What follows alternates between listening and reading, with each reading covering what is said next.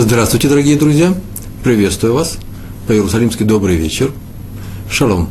Начинаем очередную программу, э, очередную лекцию из нашего цикла «Еврейское поведение». Сегодня э, наша тема связана с недельным разделом из книги «Дворим Ки, э, Китице», и называется она так «Возврат находок». То есть мы будем говорить о заповеди возвращать чужую потерю – Э, которую ты нашел. Человек нашел чужую потерю, он ее должен вернуть.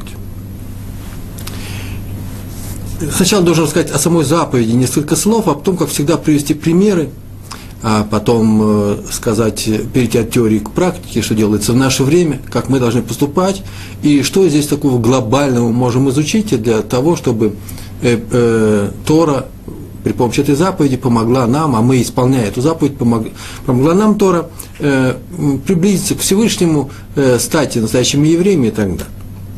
Э, для этого сначала должен рассказать о самой заповеди. Э, сделал простую вещь. Я, для того, чтобы не пересказать своими словами и э, проявлять собственное косноязычие, я э, сейчас возьму и прочитаю тот текст, который э, написан был мной, составлен был мной, очень короткий текст, а главным в этой заповеди – э, необходимость возвращать чужие потери, то есть возвращать находку. Э, этот текст был написан ну, лет 14-15 назад в еженедельнике «Истоки», которым я занимался под руководством Рава э, Ашера Кушнира.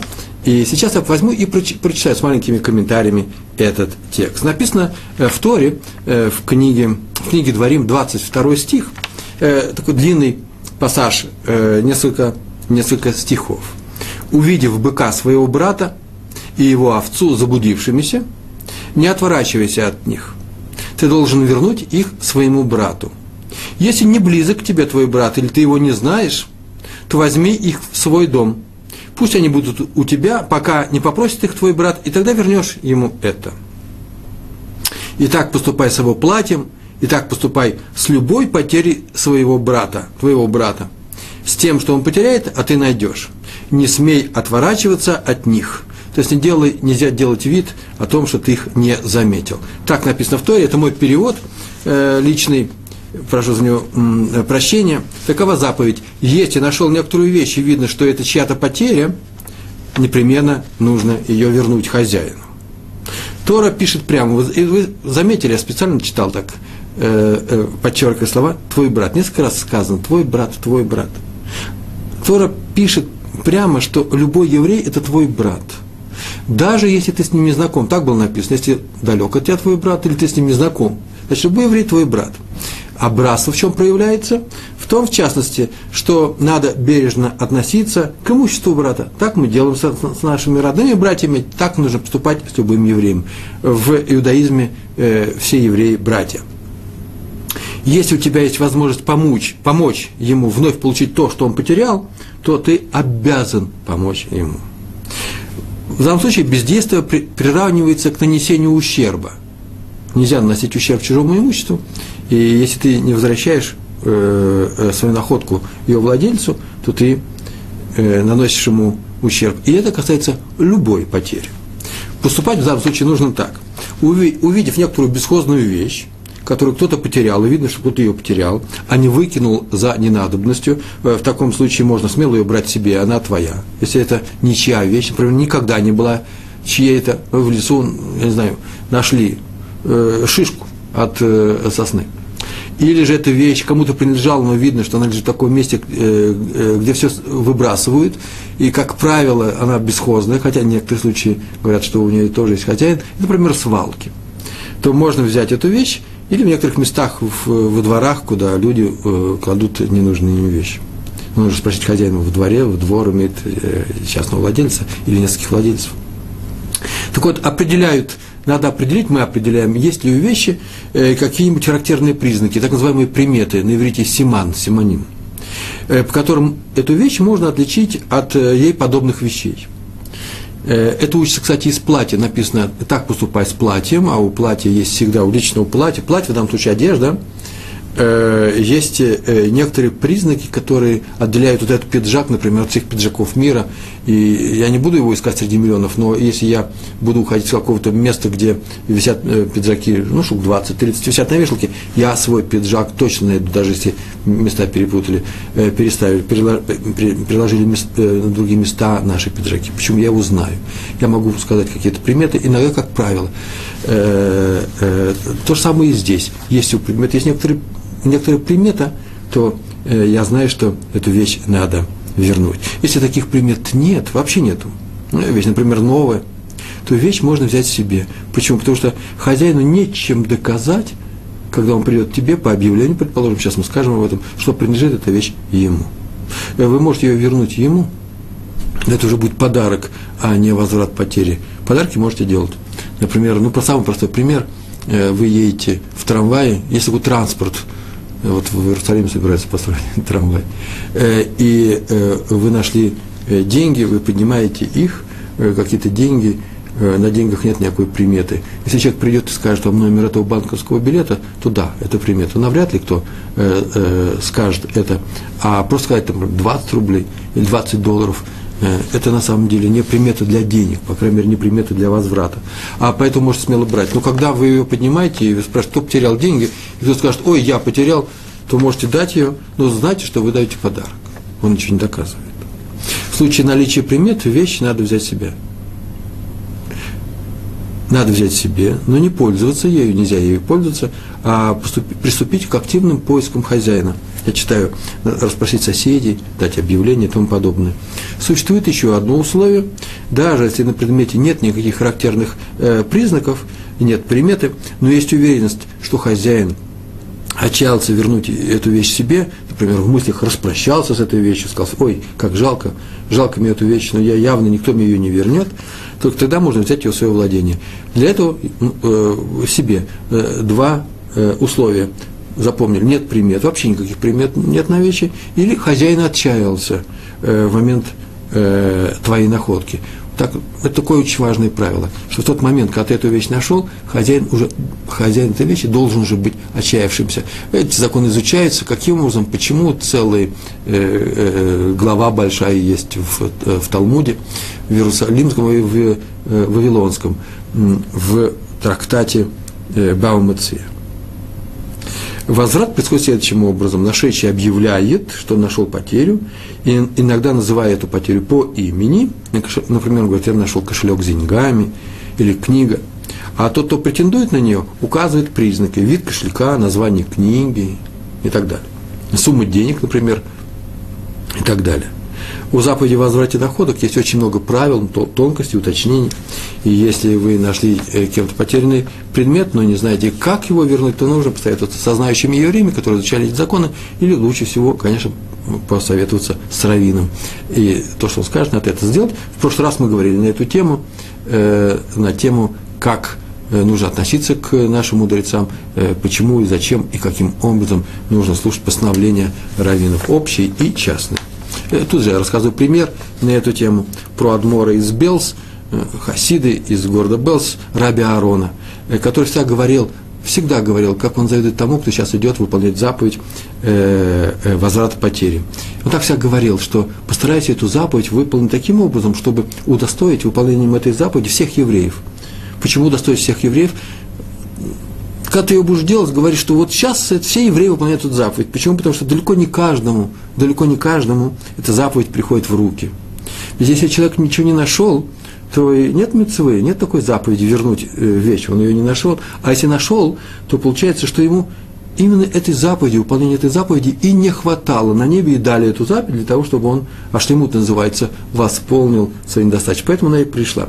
То же самое в заповедь возврата украденного, но там случайно так оказалось, что у тебя оказалась чья-то вещь в руках, ее нужно вернуть и так далее. Тоже, здесь то же самое. Случайно оказалась вещь не по твоей воле, не по твоей вине, вообще никакого отношения к тебе не имеющая, и ты должен ее вернуть. Как в Торе написано, не уклоняйся от э, этого возврата. Здесь я хочу сделать одно очень важное замечание. Для меня оно важное.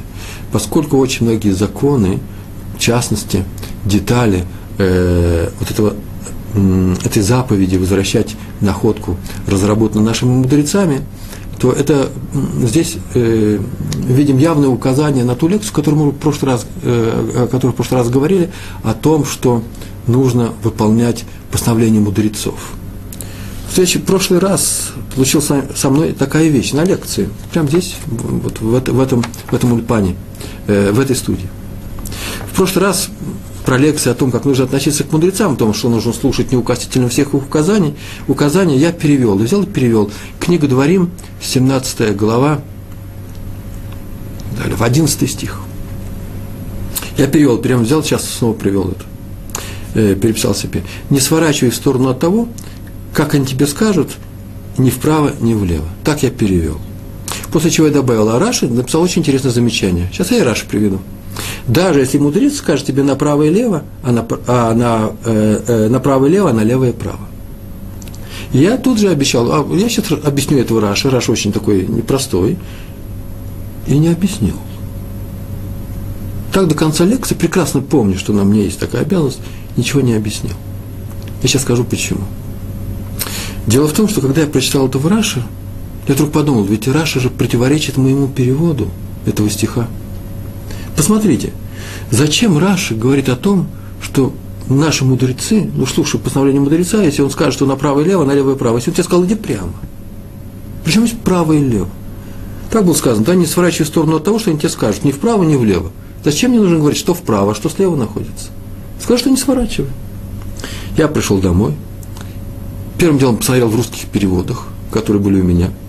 Во всех русских переводах так написано, как я перевел, не сворачивая от того, что тебе скажешь, ни вправо, ни влево. И э, открыл э, комментарии. Э, Гур Арье, это известный комментарий на Раши, написанный автором Голема, э, э, раввина, живущего в Праге. Гур Арье, Сифтей Хахамим, французские мудрецы, жившие после Раши, Клиикар, это самые важные комментарии. И оказалось, что э, Раша предлагает читать стих совсем по-другому. Послушайте, как он предлагает читать этот стих. Так он написан на иврите.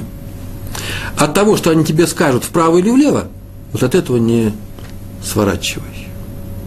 То есть тем самым получается, что слова вправо или влево относятся к тому, что они тебе скажут, а не к тому, а не к словам «не сворачивай». Разницу вы видите, да? В первой ситуации от того, что они тебе скажут «не сворачивай» ни вправо, ни влево, это называется есть у нас три дороги, прямо они тебе сказали идти, не сворачивай ни вправо, ни влево. А второй случай есть, когда у нас есть две дороги, не на перекрестке мы стоим, а на развилке дорог. Есть у нас только право и лево. И они тебе сказали, это право, это лево. В Торе, как правило, под правым словом, по словам право понимается правильный путь. Иди таким-то путем, вот таким путем иди, а таким не иди. Так вот, с этого не сворачиваем. И Раш добавляет, даже если они тебе скажут, направо и лево, налево и право. То есть, другими словами, даже если ты будешь уверен в том, что они ошиблись, ни больше, ни меньше. Так и надо переводить. Но не только, я вам сказал, не, не, так не переводит. Знаете, наверное, не потому, что люди виноваты. Я так привел, так не иврите звучит. Если бы не Раша, я бы так и не обратил на это внимание. Мои дети это знают наизусть. Но дело в том, что еще в нескольких местах в Торе, э, в, э, э, в книге Дворим, и в двух, в, одном, в двух местах, не меньше, в Торе написано, не сворачивай вправо и влево, и там по-другому не переводится. В силу того, что так уже написано, наверное, и, это, и эти слова тоже так переводятся. Я сейчас выполнил вам, э, объяснил вам то, что я обещал на прошлом уроке, про Раши, э, какая связь между выполнением э, указаний мудрецов и заповеди возврата потери, тоже я вам сказал в том, что многие законы э, по поводу этой заповеди, касающейся этой заповеди, от мудрецов. Мы не сворачиваем от их постановлений ни вправо, ни влево. Сейчас будут примеры из жизни мудрецов и праведников, которым так я делаю свои лекции, свою беседу веду. Э, в данном случае немножко трудно будет трактовать и трудно будет учиться на этих примерах чему-нибудь. Почему? Потому что вообще-то возврат потери такая обычная вещь, такая естественная вещь, что трудно себе представить, что какой-нибудь мудрец вдруг не захочет возвращать потерю. Понятно, что э, он ее вся вернет. Чего же мы научимся отсюда? Мы научимся только одному, что нужно потерю возвращать. Так вот, главное содержание всех этих историй будет заключаться в том, что праведные люди не в том, их праведность заключается не в том, что они хотят вернуть потерю, а в том, что они вообще никогда не хотят обогащаться ни за чей счет. Это самое главное правило. Я, может быть, уже не буду говорить о нем, по крайней мере, мы дальше будем именно это изучать. Раби Арье Левин в 1935 году, это произошло в 1935 году, навестила одного старика в Иерусалимском районе, и тот попросил его отправить почтой в Россию 10 лир. 10 лир в те времена, это было давно, это было еще до Второй мировой войны, это большие деньги, и это могло хватить на семье, э, хватало на семье на два месяца, не меньше. И э, Раби Ария Левин, о котором очень часто рассказываем в наших лекциях, взял эти деньги, положил в карман, пришел домой и вдруг обнаружил, что денег нет. В кармане огромная дыра. Он очень расстроился, потому что деньги на самом деле большие. И один старик, который здесь жил, положился на него. Надо как-то вернуть эту потерю – Э, э, эти деньги нужно вернуть. Он расстроился, сказал жене, надо, бы купить, надо было детям купить ботинки, но теперь нет этих денег, и придется взять их в ГМАХ, и ГМАХ – это кассу взаимопомощи, в долг на посылку и так далее, и так далее. На что жена его, жена полная праведница, сказала ему, очень интересную фразу сказала, мне очень она нравится. Она такую фразу сказала. Иногда стеклянный стакан падает и не разбивается. Давайте я не буду комментировать эту фразу, сами подумайте над ней. По крайней мере, он ее, э, она его успокоила. Но так или иначе, Раби Арье Левин пошел за советом к Раби Исру Залману Мельцару. Э, э, Иср Залман Мельцар. Тот посоветовал дать объявление в газете, называлась газета «Дуар Айом». Была такая религиозная газета, выходила перед войной в, в Иерусалиме. На самом-то деле, конечно, дать объявление о деньгах, мы сейчас только говорили, деньги не имеют симана, у, денег, у денег нету э, приметы. Как их возвращать? Э, э, их обычно не возвращают. Поэтому Раби Мельцер сказал ему туда это объявление, а я тебя благословлю. И дал благословение, что деньги вернутся. Пошел Раби Арелевин в редакцию, по дороге зашел в ГМАХ, в эту общинную кассу взаимопомощи, Э, взял там, взял в долг деньги, 10 лир, пришел в редакцию, а в редакции сказали, о, как интересно, Раби Левин, они его прекрасно знали. Сейчас только приходил человек и дал объявление. Мы еще не, оно еще не вышло в свет, дал объявление в газете, что он нашел 10 лир. И живет по такому-то адресу. Нужно осталось только пойти и э, указать, э, прийти к нему и указать то место, в какой улице и где это все это произошло. Это тем более удивительно, что на самом деле это произошло в том районе, который в Меашарим, чуть поближе э, к, э, к восточному Иерусалиму, к арабским районам. И оттуда по улицам ходят арабы туда и обратно, на стройку, и вечером возвращаются со стройки, сейчас одни арабы ходят. Арабы, конечно же, не вернут еврейские деньги, евреев там очень мало, это было большущее чудо, это была браха раба, Рава Мельцера, что нашел религиозный еврей, тут же пошел тоже понимая, что деньги не возвращает, пошел э, в газету для того, чтобы дать объявление. Только для того, что он тоже не хочет обогащаться за чужой счет. Еще одна история про Рава Бойера, э, ну, не живущего Рава, э, чтобы увеличились его дни жизни, известный раввин в Иерусалиме. Он сказал, что однажды в Тель-Авиве, был в Тель-Авиве, по своим делам, он потерял на улице кошелек с большой общественной суммой – деньги, принадлежащие не ему, а общине. Я в Таль-Авиве тоже был, два раза за всю свою жизнь, ну, может быть, три. Э, там, в принципе, я даже не знаю, что же там можно делать. Э, в Бнейбраке я часто бываю. Сегодня еду в Бнейбрак на свадьбу Рава Бакшта, главного раввина, э, э, его детей, э, главного раввина э, города Одессы, Мазальтов. И э, в Нейбраке бываем, понятно, что если там вы потеряете деньги, у меня такие случаи тоже бывали, что-то я терял, и, как правило, возвращают в наших районах, а в Таль-Авиве я не хочу плохого говорить про Тель-Авив, могут вернуть, могут и не вернуть. И люди не очень соблюдающие, и всякое происходит. Э, я об этом еще поговорю чуть дальше. Э, с тем, что вы потеряли, тоже не нужно нам ничего терять, не дай Бог. Потерял эти деньги, очень расстроился, большой кошелек, даже, я бы сказал, портмоне такой, и там внутри были фотографии, документы. Э, его адрес был написан.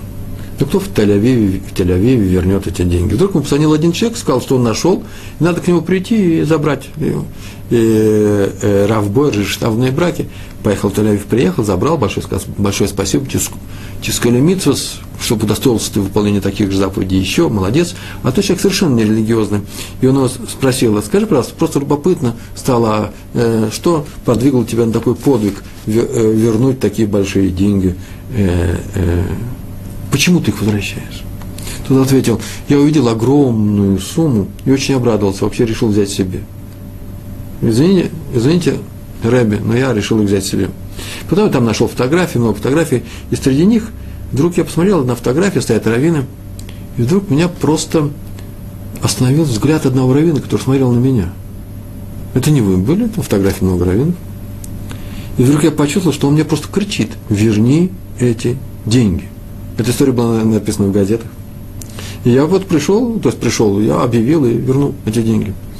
Э, что же за фотография? А вот она, говорит, Рэбби, посмотрите, это была фотография Рава Ихискеля Левинштейна, одного из руководителей Ишевы Мир, которая, если вы помните, перед в самом начале войны через Москву уехала в Шанхай, на Дальний Восток, через по всей Транссибирской магистрали. Длинная дорога, я однажды в своей жизни туда и обратно тоже по ней проехал в детстве.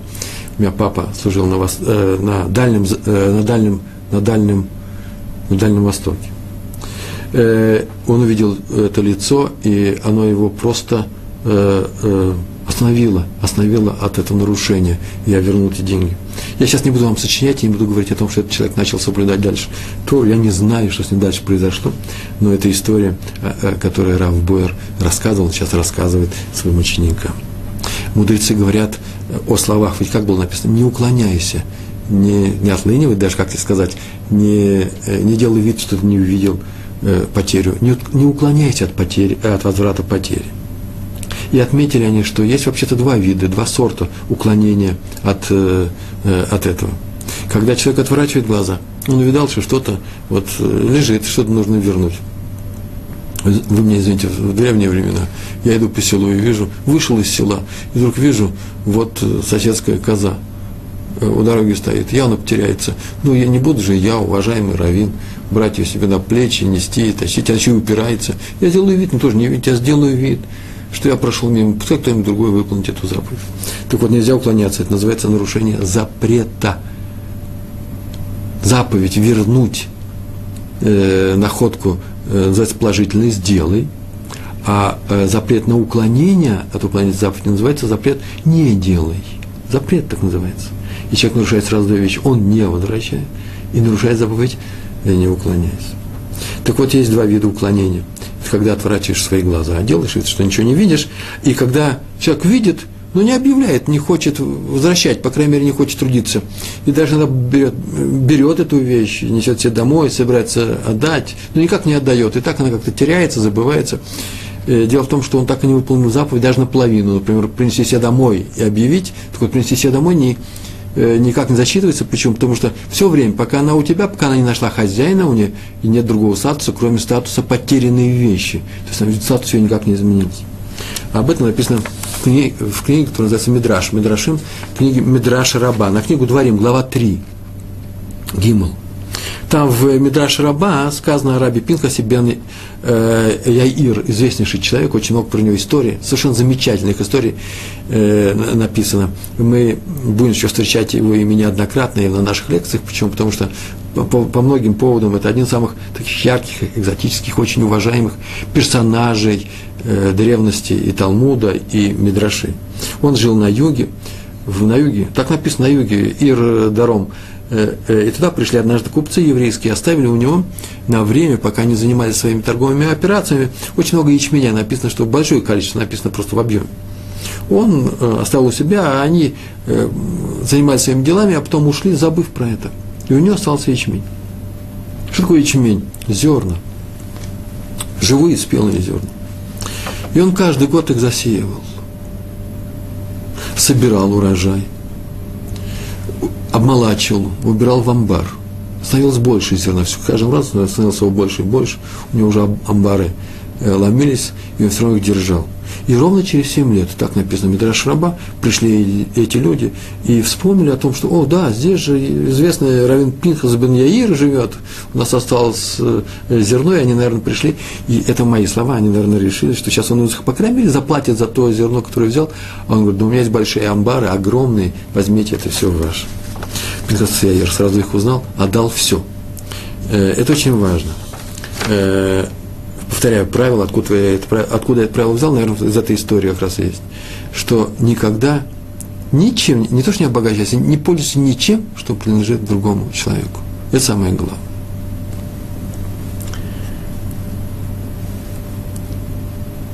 Маленькое замечание. Вообще-то заповедь непростая. Если ты нашел корову, и вообще-то нужно ее кормить, и нельзя ее держать несколько дней не кормить, что она умерла.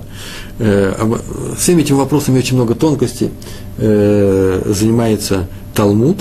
Э, мы сейчас их не будем здесь вспоминать. Знаю только одно, что корову должен кормить, ее нужно вернуть насколько, если ты корова, был теленок, стала большая корова, насколько, какая часть теперь принадлежит тебе и так далее. Все, всем, всем этим занимается Талмуд. Можно брать себе даже молоко, как награду часто бывает за труд, за расходы по ее содержанию. Э, э, наверное, скорее всего, в конце концов, он еще и заплатит тебе владелец этой коровы за то, что ее э, кормил и кормил и ухаживал за ней.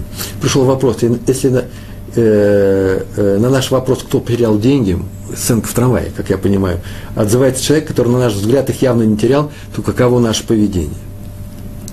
Ну, вопрос очень хороший, психологический, я просто не психолог, я просто знаю, что, знаете, слова, которые нужно взять, между прочим, запятые, на наш взгляд. Этот человек, на наш взгляд, явно их не искал. Наше поведение. Повторяю, деньги, которые мы объявляем в трамвае, вообще принадлежат нам. Если вы уверены, что, вы, что этот человек их потерял, я не знаю, на чем базируется ваше умение, э, ваша уверенность, может, на том, что он совершенно замечательный актер – или, например, настолько бездарный актер, что даже потеряв их, он не знает, как себя вести. Почитайте об этом, есть рассказы Шукшина, э, рассказ, человек в очереди потерял деньги, ему было неудобно сказать, что это его деньги. Так или иначе, наш поведение очень простое. Повторяю, это деньги ваши. Сейчас я буду говорить еще на эту тему. Но э, для мира между людьми э, их рекомендуется вернуть. А вот насчет, на, на наш взгляд, мы ведь своему взгляду не, вся, не стоит всегда доверять нашему взгляду. Можно ошибиться в любую сторону. Кстати, между прочим, в том-то и дело, что очень часто человек, который должен вернуть потерю, он, может быть, подсознательно, многие люди по-разному, на разном уровне, мы все находимся, э, ищет возможность не вернуть ее. Мы будем сейчас говорить, сейчас я просто буду говорить специально, на нескольких примерах приведу этот пример. Так что наше поведение, не знаю, зависит чисто индивидуально. Не зависит от игры этого человека, а от меня зависит это. Раби Шмартьяву Грайерман. Был такой известный раввин, он нашел очень дорогую вещь, он вернул ее владельцу, дал объявление в газете, вернул ее владельцу, а владелец захотел его отблагодарить за это. Ну, разрешается давать подарки друг другу, и даже, мы тоже будем говорить, что несколько примеров будет на эту тему, Раф Шмартьяу Грейерман не был бедным человеком, но он отказался от вознаграждения, хотя вернул очень и очень дорогую вещь. Между прочим, вот я рассказываю, мне просто в голову простая э, э, вещь. Представьте себе, что вы нашли на самом деле, ну, очень дорогую вещь. Ну, очень большие деньги. И их можно вернуть. Как будет, как, как, как, каковым будет э, наше поведение? Пока я ничего не нашел, вся скажу, да, конечно же, верну. Это большое испытание. Между прочим, очень хорошо делает Всевышний, что не каждому из нас дает такое испытание. Почему? Потому что он дает только те испытания, которые человек может выдержать. И если он мне не дает такое испытание, возможно, то я его не, не выдержу. Я не знаю. Я за себя ничего не могу сказать в будущее. Как в Паркиавод написано, не надейся на самого себя, а просто выполняй заповеди. И не говори о том, самому себе не обманывай, что ты хороший. Это испытание. Так или иначе, э, он отказался от вознаграждения. Э, э, Равин фамилия Грайерман, Раби Шмартьяу Гаверман. Но тот продолжал настаивать дальше. Тот сказал, слушай, возьми большие деньги, вот большой подарок, деньги. Я раздаю как сдаку, как помощь ничем. Я тебе доверяю. Но и тогда Равин отказался. Пришел домой и закрался, зародился в его сердце сомнение, правильно ли он поступил. И пошел к Хазан Ишу. Пришел к Хазан Ишу посоветоваться. И э, мы учили на прошлой лекции, что нужно советоваться с раввинами в таких вот вопросах. Это чистейшее, называется шелатрав, обращение, причина для обращения к раввину. И Хазаныш сказал ему, Хазаныш сказал ему, что вообще-то э, он сказал Хазунышу, что он опасается, что э, владелец этой вещи вызовет его в суд и скажет, что вот этот человек, это я, сказал про себя Раф э, Грейерман, э, лишил его заповеди э, дать сдаку людям – я не хочу отвечать в Ренском суде по такому серьезному обвинению. На что Хазуныш ответил ему, что ничего страшного, правильно ты сделал, и э, что отказался э, от, э, от этих денег даже для того, чтобы передать их другим. Потому что этого человека есть возможность самому раздать сдаку, и поэтому может к тебе не обращаться. Как-то мы говорили уже на эту тему, что такая фраза была «Сонематанот ихе тот, кто не любит подарки, а это как раз классический пример того подарка, который не нужно любить, не надо стараться его взять. Э, вот тот и будет жить, тот и выживет в, этом, в этой жизни и в грядущем. Мы ведь не берем чужую потерю. Почему? Потому что, хотя можно было бы ее взять, она пригодится в доме, это хорошие деньги. Подспорье хорошее. Мы же не берем. То же самое и здесь. Подарки за, как вознаграждение, тоже можно не брать. Это что не значит, что нужно не брать. Это серьезная вещь. Э, иногда их нужно брать. Как взял подарки Авраам Авину, наш братец э, Авраам, когда пришел в Египет своей женой, и в конце их отпустили, Сару отпустили, и он возвращался домой, и сказано было, и взял он подарки э, у сановников и у фараона. Мы на тему говорили, будем еще говорить на тему, когда мы будем рассказывать о подарках. В Иерусалиме, так написано во многих книжках, так оно, значит, оно и было, э, что когда все приходили на праздник, называется Регалим, праздник Регаль, э, Песах, Сукот и Швот и Сукот. Э, все евреи приходили на этот праздник, в Иерусалиме в центре стоял особый камень. На него можно, кстати, быть, можно посмотреть, там в подземельях под стеной плача э, часть этого камня осталась. Был особый камень, у которого давали объявление, специальный камень, объявление о находках по, по всему Израилю. Люди, которые слышали это объявление, возвращались каждое в свое колено, в свое место, в свои города, и объявляли там в своих селениях о том, что они э, слышали, э, что где-то в этой округе э, такая-то корова пропала, без тонкостей, без объяснений, без примет. И хозяева теперь могли на следующий праздник идти и прийти и взять эту пропажу у тех людей, которые объявили, что она находится у них. Я вот подумал, ведь же известно, что весь Израиль ходил на эти праздники, никто не оставался в своих местах, в своих э, местечках, городах. А как здесь написано о том, что кто не слышал, э, нужно было к нему принести и объявить.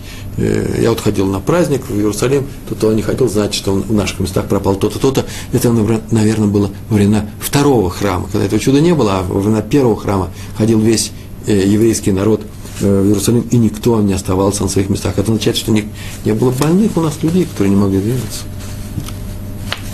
Между прочим, с, с этим правилом объявления находок в Иерусалиме связана очень интересная вещь. Мы говорим, что у евреев несколько новых годов. Новый год для урожаев, Новый год для э, посевов, Новый э, для деревьев, Новый год для месяцев, для царей. А есть такой еще Новый год для праздников. Э, в чем заключается новый праздник? Э, есть два мнения, э, что когда начинается первый праздник, а второй, когда третий.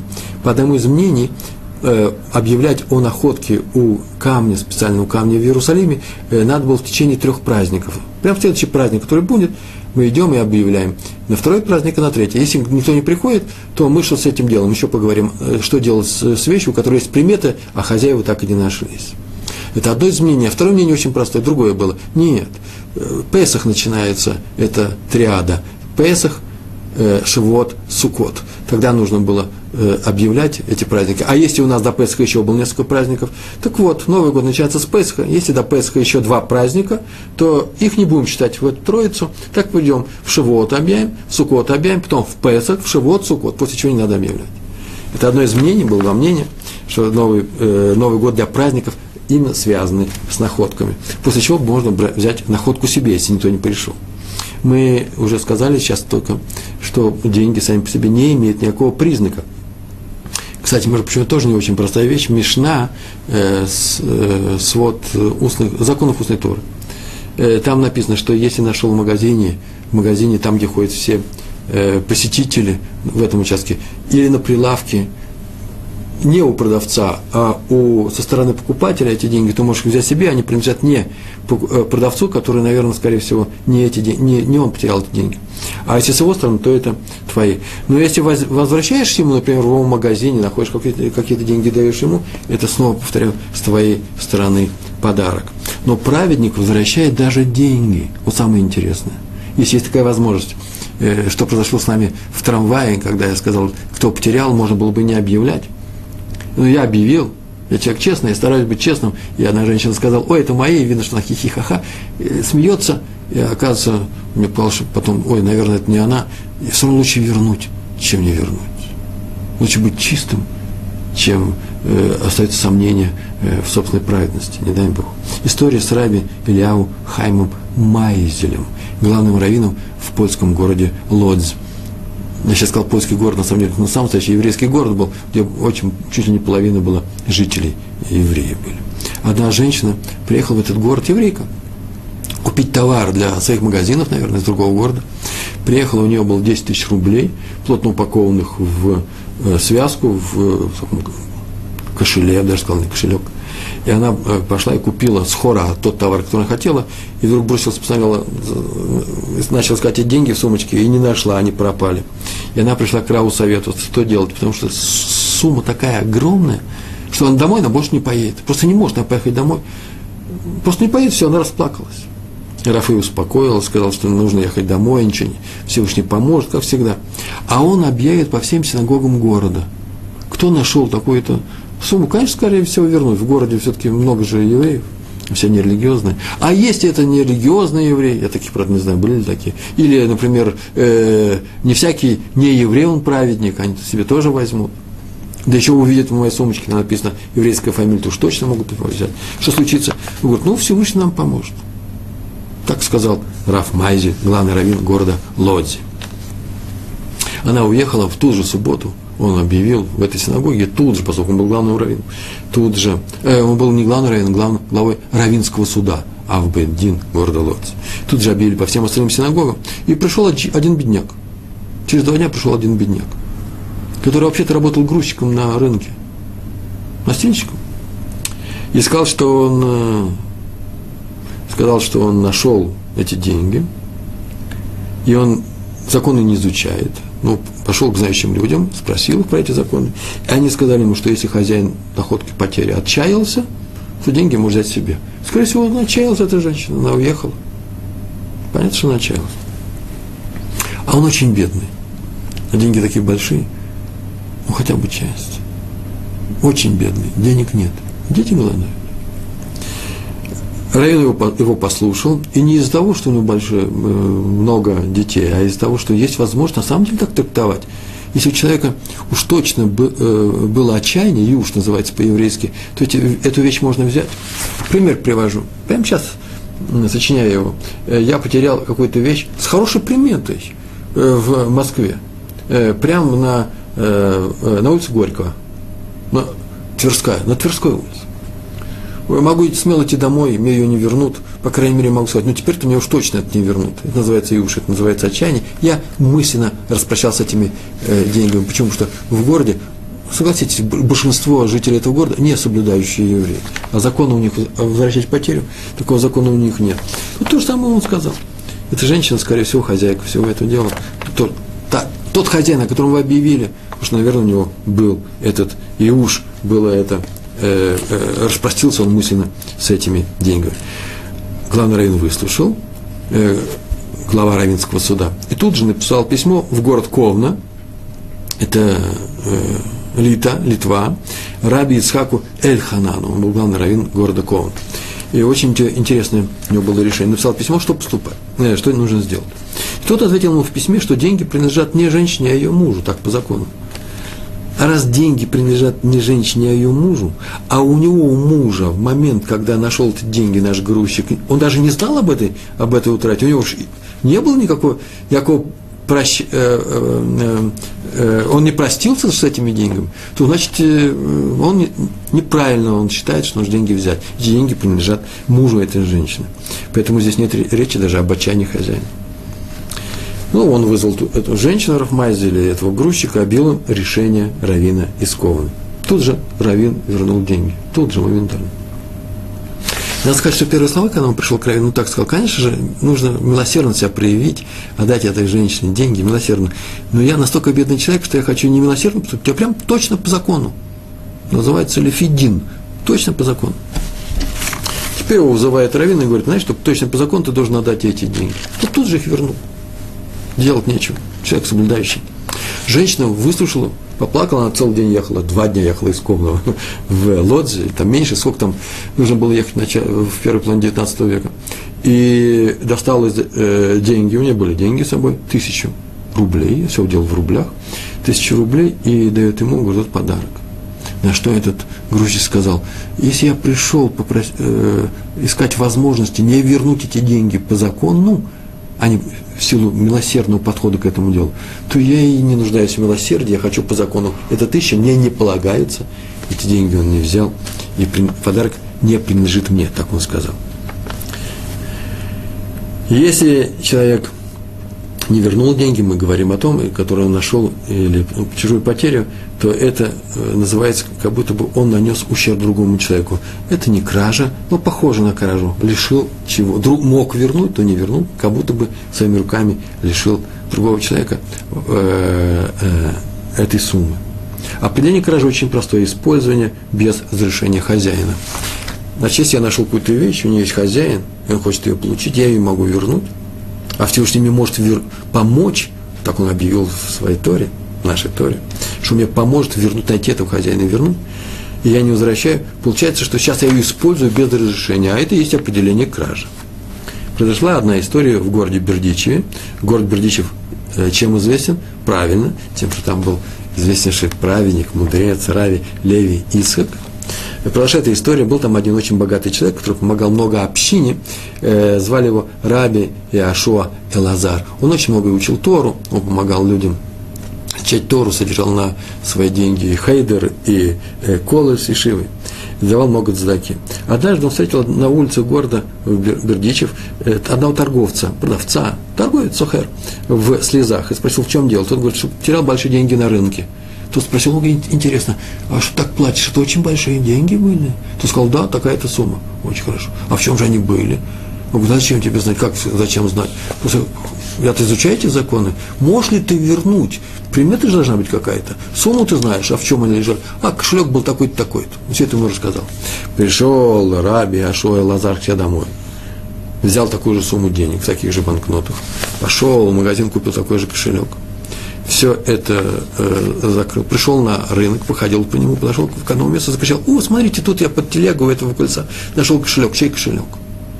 Тут же все люди бросились, э, давать советы, вспомнили, что утром здесь был один человек, который потерял эти деньги, э, пригласили его, тот очень удивился, ты же сам недавно с собой разговаривал, говорит, чудо произошло. Я тут пришел на это место, вот за кольцом лежали эти деньги. Я тебе их возвращаю.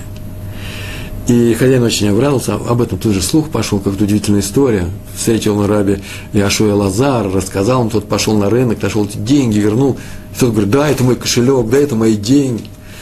И вернул. А тот человек, который нашел их на самом деле и не признался в этом, услышал об этой истории, ужасно расстроился.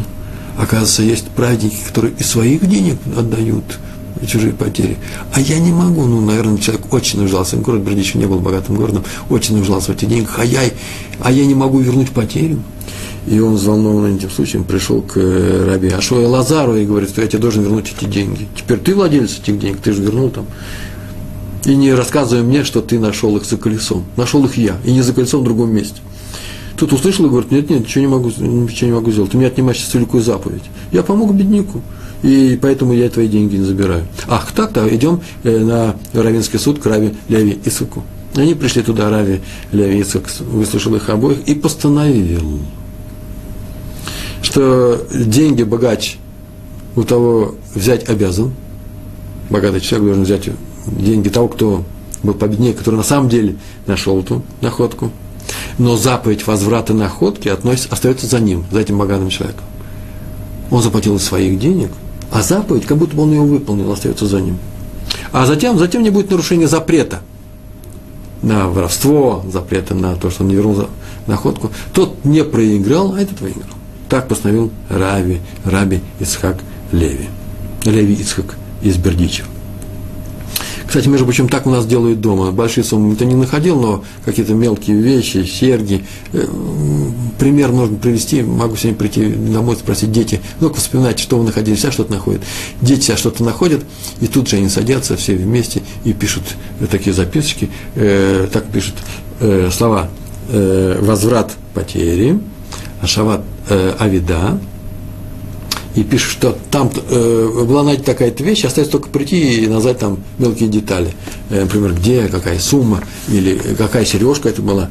И, как правило, э, э, все, все потери в нашем районе возвращаются к своим хозяевам. Э, там указан номер телефона, и они нам звонят и получают свою, свою вещь. Э, таких объявлений я вижу каждый раз, приходит в синагогу очень много. Всяк кто-то что-то оставляет. Между прочим, потерю. И для чего нужна нам потеря? Можно ее ведь не трогать. Если я в синагоге оставил свою книгу или свой махшеф, э, компьютер, стоит он, он там, он там может простоять в нашей синагоге несколько дней. У нас не ходят арабы через, наш, э, через наш район. А раз они там не ходят, и нет никакой алии из крупных э, государств э, других, у нас все религиозные люди живут, там никто ничего не берет. Если ты видишь такую книгу, э, Сидур, э, очки, я могу пиджак, шляпа, очень дорогие шляпы, я могу ее повесить при входе в синагогу, там она может висеть много дней. А уж бутылка с вином, э, когда человек у него, например, родилась дочь, или еще какое-то торжество дома произошло, и он приходит в синагогу, приходит в синагогу, он э, кладет э, э, какие-то э, мезонот, пирожки, э, разные печенья, и бутылку вина, чтобы сказали люди лихаем. Это считается очень важ, важ, важной заповедью угостить людей, искать ему лихаем, сказать браху лихаем. Э, то э, вино обычно не допивают, его поставят на, э, на шкаф где-нибудь сбоку. И так оно и будет стоять до, до, следующего Песаха. Я буду чистить синагогу, то его уберут. Никто ничего не, беру, не берет. Откуда у нас э, находки и потери? А просто на улице, если ты нашел, для того, чтобы это случайно не завалилось куда-то, или чтобы не нечаянно. Человек, который, не знаю, приходит, уборщик или еще кто-нибудь, в наш район приезжают люди, и арабы работают, давно я их не видел, э, э, кто-нибудь может нечаянно взять или просто переместить в другое место. Иногда бывает так, что вещь, которая лежит на определенном месте, это уже и есть ее примета, есть ее симан о том, где она лежит. Об этом тоже написано в Талмуде. В каких случаях можно что-то брать, в каких случаях нельзя брать. Например, если я иду по дороге и лежат яблоки под чужой яблони, яблони, яблоня стоит в саду, а ветви, вет, ветви свисают над дорогой, то я не имею права взять, а тем более не могу взять виноград, ущипнуть виноградника, когда я еду по районам, там есть виноград. Во-первых, это воровство. А, чужой, а яблоко, которое валяется, не могу взять, хотя потому, что оно принадлежит опять-таки этой яблоне. Если я перенесу в другое место, такая же, такое, такая же яблоня, такое же яблоко, но у вещи нет приметы, кроме той, что лежит, это яблоко под данной яблоней. Лучше не трогать. Вопрос, если сейчас возникнет вопрос, я не удивлюсь, вопрос обычно мне задают на таких уроках следующий, надо ли возвращать неевреям. Э, так вот, есть такая вещь, как Даркей Шалом. Жить надо в мире, со всеми в мире нужно жить вместе, в мире э, с другими людьми, поэтому лучше им возвращать. Есть такая еще вещь, как кидуш Ашем. Кидуш Ашем, освящение Всевышнего. Если видеть, что у вас лично такая ярко выраженная еврейская внешность, то следует, скорее всего, лучше, лучше вернуть. Э, для чего? Для того, чтобы люди не сказали, о, евреи поступают плохо, они не возвращают, когда если обнаружатся. Я обычно рассказываю историю у кассы, где написано, э, где-нибудь в Елисейском магазине, подходишь к кассе, там написано, проверяйте деньги, не отходя от кассы. Это для, для, для обеих сторон, и для покупателя, и для кассира. Если ты отошел в сторону и видал, что кассир э, тебе переплатил, то можешь взять деньги, судя по этой записи, на э, надписи. Она же не проверила деньги, когда тебе давала. Но вам, всем нам, как евреям, я советую вернуть эти деньги, чтобы не сказали, о, еврей поступает плохо, а наоборот сказали, о, еврей поступил очень хорошо. Иначе это будет килуляшем, осквернение имени Всевышнего. Э, в одном, э, как-то однажды я прочитал по-русски пересказ сказок, истории хасидских или даже, может быть, литовских, не знаю, но такая история была о том, что один человек сделал хорошее дело, а Всевышний его отблагодарил тем, что он нашел э, чужой алмаз – каком-то, или в седле у лошади, или в теленге, и этот алмаз они продали евреи и потихонечку сыграли свадьбу. Почему потихонечку? Потому что так ну, понятно, что автор, который сочинял это небылицу, полную небылицу, антитора, э, э, потихонечку, чтобы не пришли и не сказали, нашли алмаз у нас, что-то вдруг стали вы богатые, возвращайте. Почему? Потому что надо бы по-еврейски чужой алмаз, и таких историй очень много, просто у меня сегодня не хватит ни одного урока, и многих уроков не хватит, чтобы рассказать, рассказать о том, как наши мудрецы возвращали чужие вещи не евреям. Тора запрещает брать чужое. Одна женщина рассказывала, как э, она вернулась к Торе, будучи в нерелигиозной семье, она увлеклась буддизмом, поехала в Гималаи, э, там э, очень глубоко и проникновенно погрузилась в буддизм, разговаривала однажды с гуру, гуру, это учитель по-буддистски, по-индуски, не знаю, и шли они от одного монастыря в другой по дороге, там очень много разных туристов и американцы, и кто-то, наверное, что-то обронил, он посмотрел, гуру э, нагнулся, поднял кошелек с деньгами, положил себя в карман, она спросила, гуру, конечно, вернет, он говорит, начал на нее кричать, как, почему, не, вот там, кто там, Будда, э, э, дал мне это в подарок, почему я должен возвращать. Он так удивился этому. Она-то с детства знает, что все законы, может быть, не соблюдал, но знает, что такой закон есть, вернуть находку. А тут э, один из духовных руководителей буддизма, буддийского монастыря, э, такой простой закон не знает, наверное, расстроился, приехал обратно в Тель-Авив, начал учить Тору, сейчас соблюдающая женщина, и у нее уже есть внуки, э, несколько поколений соблюдающих людей. Так она вернулась к Торе. Еще одна история с Раби Арье Левиным из Иерусалима.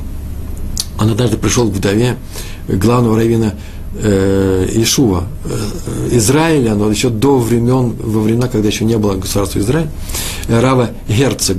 И рассказал одну историю. История очень простая. Рассказал он сразу после войны. Но до... Не, нет, рассказал он как раз где-то в, в начале 50-х годов. Оно, э, Рав Герцог был раввином главным до войны и во время войны много лет, много раз он посещал с Равом Герцогом э, лагеря для заключенных евре, еврейского подполья и они помогали, привозили, э, э, помогали многим. И однажды сказали э, в одном из лагерей, что у них нету Сейфер Тейра, свитка Торы.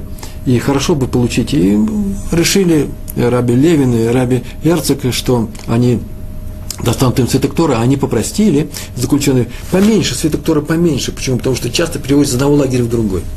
На что Раби Левин рассказывает вдове, на что Раби Левин сказал, что у него как раз дома-то и есть такой маленький свиток Торы – но он очень дорогой. И так ему жалко, он его из Европы привез, ему привезли. Так ему это жалко, и он просил, а как же я его верну-то? На что Раф, это он рассказывает Даве, Рава Герцога, Рав Герцог сказал, во-первых, я тебе напишу бумагу, такую, что тут я тебе обещаю, что свиток Тора тебе вернется. Раз. На самом свитке Торы, не на самом свитке, а на футляре для него мы напишем, принадлежит Раби Арье Левину из Иерусалима, улица такая-то, дом такой-то. И я тебе вообще обещаю, скажу еще благословение. И вообще я твой поручитель. В случае чего верну. Э, английское правление в Израиле кончилось, англичане уехали с позором из нашей страны. Э, все заключенные были отпущены. Свиток пропал, никто не знает, никто его не видел, в каком лагере кто его видел последний раз. Дорогой, очень дорогой, дорогой футляр. Так что у него уже было полное э, прощание с этим свитком, и уж и он сказал, что ничего, значит, не знаю. Да еще и бумага это пропала. Да еще Рави, э, сам э, Равин Эрцог скончался, умер, он же был старый очень человек. И сегодня он пришел к вдове его Раву рассказать, удивительный случай произошел со мной вчера. Я вспомнил об этом, как жалко этот свиток пропал – и пошел утром в синагогу, а для этого я решил почитать утром. Я прихожу на полчаса раньше, так сказал Раф Левин, достал одну книгу, чтобы ее почитать, которую он давно уже не брал, и оттуда выпал листочек, и там написано, я такой-то, Раф Верцик, э, являюсь поручителем таком, то что я ему обещаю, я заплачу, если он не вернется цветок Торы. Ну что, я пойду сейчас к вдове, сказал он, и пошел на, в синагогу. Выходил из синагоги, стоит там человек, религиозный, но из другого города, отнюдь не из Иерусалима, и говорит, вы Ария Левин. Почему это удивительно? Почему? Потому что все знали Ария Левина. А значит, он не иерусалимец. Да, он говорит, я вам привез, э, вот это не ваши ли вещи, и до этому большой такой э, сверток, а в свертке открыли, а там этот свиток. Написано на футляре, что это принадлежит Раби Левину. И он говорит, вот я пришел для того, к вдове, для того, чтобы сказать, что Раф Герцог был настолько высокого уровня праведник, что его обещание вернуть вещь сбываются даже через много лет после его смерти. Важное замечание хочу сделать. Если ты потерял, мы говорим про потери, если ты потерял, нужно найти в себе силы пережить эту потерю. Смотреть на нее нужно как на копора. Копора – это искупление. Тебе Всевышний дал это для того, чтобы ты как-то пострадал, помучился. Для чего? Потому что страдания очищают от, тех, от тех грехов, которые ты, наверное, совершил. Нет безгрешных людей. Ты становишься чище. На это смотреть нужно как положительно, найти все силы пережить. Но к потерям других людей будь очень внимательным. Свое не жалей, Жалей ровно настолько, насколько оно принадлежит твоей жене, твоим детям, они не виноваты. Нельзя быть таким праведником, раздать все, забрать своих детей, все и раздать чужим. Но свое не жалей, а жалей чужое. И это и есть реализация принципа, о котором мы раньше говорили. Помните, э, Раф Соловейчик, автор величайших, величайшего труда, который называется Бейс Оливи, сказал, что человек родился в этом мире для того, чтобы помогать другим людям. Он родился в этот мир, пришел не для того, чтобы помогать самому себе. Для самого себе это как э, э необходимость, необходимость существования, чтобы помогать другим людям. Вот это называется, бери, смотри, э, стой на охране чужого имущества. Э, правда, некоторые истории связаны с чудесами. Один Бахур, Бахур – это ученик Ешивы для женатых, для женатых э, евреев,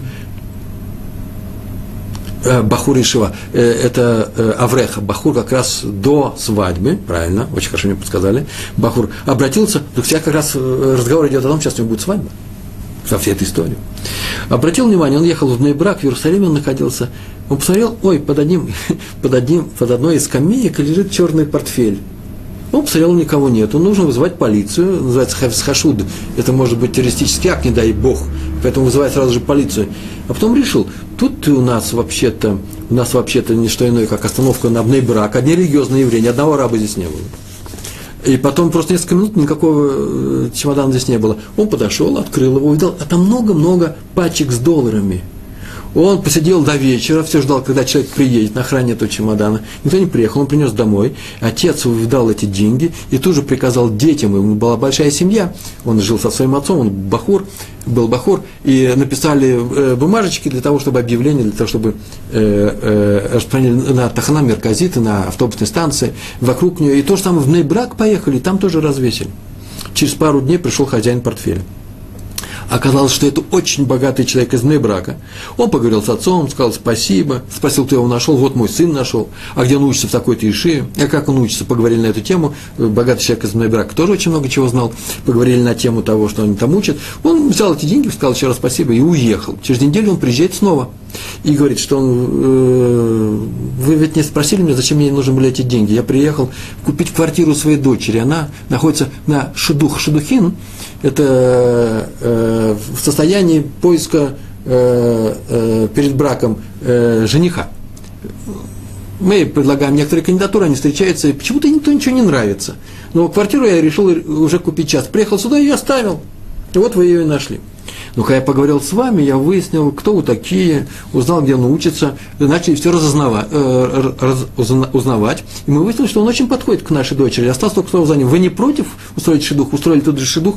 И они встретились, они женились Мазальтов, и с тех пор так организовался э, э, этот брак. Удивительно, возвращаю вещь кому-то, она возвращается ко мне, оказывается, визит ее для меня. Это вот удивительный история с э, чудесным завершением.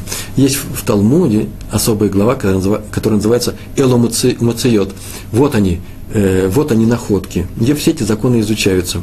Раби Симха Засильброй, да, однажды разговаривал с маленьким мальчиком в Хейдере, с этой, э, с, этого тракта, с этой главы начинают изучать Талмуд. Спросил одного мальчика, что вы изучаете? Он говорил, Эломуциот. Он спросил, а если бы ты нашел вещь, что бы ты хотел найти вещь, с приметы или без приметы? Мальчик ответил, конечно же, с приметой, с приметой. А почему с приметой? А это для того, с приметой. Это означает, Симан, что это означает, что хозяин еще не отчаялся ее получить, потому что он уверен, что за этой приметой ему вернут эту вещь. Раб Ройда похвалил сына этого отца, э, сына отцу этому мальчику и сказал, что у него правильное понимание, а именно, Всевышний хочет не только, чтобы нашедший вернул находку, но и хочет, чтобы потерявший не расстроился. Хазон Иш написал о том, как соблюдается заповедь возвращения потери в наше время. Э, не надо объявлять наше время по всему миру, ко мне в Иерусалиме, о том, что э, ты нашел что-то, э, кто-то что-то потерял, только в своей округе или там, где ты это нашел. Вещь дорогая, пусть лежит, как написано, до прихода Ильягу Нави. Пускай она у тебя лежит. Я нельзя пользоваться, пускай она лежит, и он скажет, кто ее хозяин. А если вещь дешев, дешевая, ее вообще можно купить, то тогда ее оценивают, сколько она стоит, и можно этой вещью пользоваться. В том числе просто взять ее и использовать целиком. А если хозяин найдется, или придет Илягу, пророк Илягу, и скажет, кто ее хозяин, этому человеку нужно будет вернуть, будет готов вернуть деньги стоимости всей этой вещи. Заболел однажды, произошло лет 50-60 назад, последняя история, заболел праведник Раби Ирш Михаль Шапира. Пришли его ученики молиться, его ученики маленькие, в Ешиве молиться к цене плача к Котелю. Когда они вернулись, оказалось, что одного мальчика нету. Или давно это было. Э, с ними нету. Звали его Залман, он был сын Рави Давида ба, Бааран. Бааран сам это и рассказывал. Э, отец решил, что сын пошел молиться, наверное, на могилу пророка Шмуэля, то, что в районе э, о том, чтобы их учитель выздоровел в, районе Рамот. Но вечером-то тоже не вернулся. А пришел только на следующий день к обеду. Почему как вернулся? В руках у него были ботинки. Он пришел босиком, а в руках ботинки. Его спросили, а что случилось? И оказалось, что он был у Котеля, а потом они с приятелями решили поехать в Хеврон Махпела помолиться там серьезно, чтобы их Равин выздоровел. Равин, кстати, между прочим, старым был, и э, э, Михаил Шапир, он выздоровел после этих молитв. И они наняли у арабов, тогда никаких интифад не было, ничего, наняли осла на один день и поехали туда. Приехали, помолились в пещере, всю ночь молились с местными людьми, а потом э, э, решили возвращаться обратно, э, помолились утром Шахрис и пошли в Микву. Там известная э, Михва э, главного равина э, э, Хеврона, он умер, Рабель Эляу Манни. И они в этом мику приняли эту мику, оделись и поехали. И поехали, вдруг он обнаружил, там было темновато, что он ботинки-то поменял. Он там в темноте взял чужую обувь. И они уже въезжали в Иерусалим, и оказалось, что ботинки на нем э, не его. Теперь нужно вернуть эту потерю. Кто-то потерял же, теперь нужно вернуть. А молодой человек, с которым он ехал, он сказал, мы осла э, взяли на одну ночь, на один день, на сутки, мы, чтобы не платили вдвойне. В следующий раз приедешь, вернешь. То тот сказал, что, по крайней мере, ладно, в следующий раз я приеду, верну, но, по крайней мере, в ботинках я не могу эти ходить, они же не мои. Я же должен вернуть, как они есть. И пришел к отцу, в ботинке у него в руке, отец сказал, не, не слышу, что не знаю. Каким-то образом ты объясняешь, что ты не мог за, за осла заплатить двойную цену, и тот человек э, э потерял свои ботинки, сейчас же э, возвращайся э, в Хеврон, вот те деньги, найми нового осла, возвращайся в, Хермо, в Хеврон. Он вернулся в Хеврон с ботинками в руке, потому что других ботинок у него не было, чтобы вернуть эту вещь. Чужое нельзя брать. Э, важное замечание – между прочим, к этой заповеди возвращать чужие потери относится еще не просто возвращать чужие потери, а еще и помогать человеку вернуть его жизнь. Например, если мы видим кто-то тонет, дай Бог. Отсюда же из этого стиха учится. Или, например, кого-то нужно спасти его э, имущество от ущерба, уходя, например, ущерба моего работодателя, уходя, я вижу, кто-то свет оставил, выкупить, это называется возврат потери. Или то, тоже возвращаемся к человеку, э, какие-то бандиты стоят на дороге, нужно его предупредить, или кто-то донос на него хочет написать нееврейским властям, надо его тоже предупредить. Это называется уклоняться от этого нельзя. Но эти законы мы осветим в следующий раз, не в следующий раз, а как-нибудь при случае. Э, на этом мы с вами заканчиваем. Э, упомяну только последнюю. У меня еще э, полминуты есть, по-моему. То, что я хочу закончить в следующий раз, я с этого и начну. Большое вам спасибо. До свидания. Ничего не теряйте. Все возвращайте. Большое спасибо. Всего хорошего. Шалом.